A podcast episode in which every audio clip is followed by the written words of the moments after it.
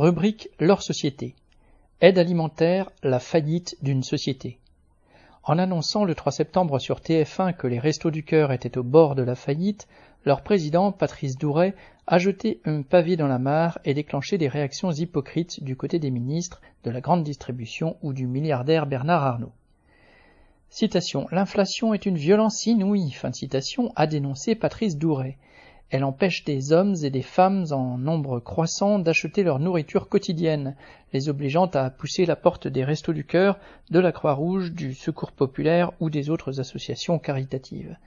L'inflation renchérit tous les frais de ces associations, coût du stockage ou du transport, coût des achats de la nourriture et des produits de base qu'elles distribuent. Ce budget a doublé en un an le bénévolat de ceux qui organisent la distribution et la générosité des donateurs individuels ne suffisent pas à faire face aux demandes. Les Restos du Cœur et les autres, qui tentent de suppléer aux ravages d'une société qui produit la misère, ne peuvent vivre sans les subventions publiques ou les donations d'entreprises, en particulier la grande distribution. Ces aides n'étant pas à la hauteur des besoins, 150 000 bénéficiaires pourraient être radiés avant l'hiver l'appel à l'aide des restos ouvrez les guillemets aux forces économiques fermez les guillemets, suivi de celui de la Croix-Rouge, met en lumière l'extension de la pauvreté.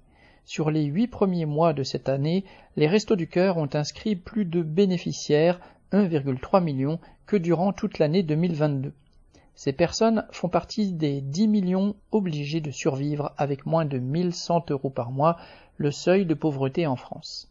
Derrière ces chiffres froids, il y a des retraités dont les pensions, après une vie de travail, ne permettent pas de manger en plus de se loger, des travailleurs précaires ou à temps partiel, mais aussi souvent en CDI, des chômeurs en attente de leur indemnité, des étudiants sans ressources et sans revenus, des femmes qui élèvent seules leurs enfants, autant de personnes qui contribuent ou ont contribué au fonctionnement de la société. Cela rend particulièrement cynique la réaction des « forces économiques, c'est-à-dire des entreprises qui sous-payent leurs salariés pour mieux gaver leurs actionnaires. Ainsi, la famille de Bernard Arnault, roi du luxe et première fortune mondiale, a annoncé un don de 10 millions d'euros. Ramené à la fortune familiale, cette somme équivaut à un don de 50 centimes pour quelqu'un qui aurait économisé 10 000 euros sur son livret A.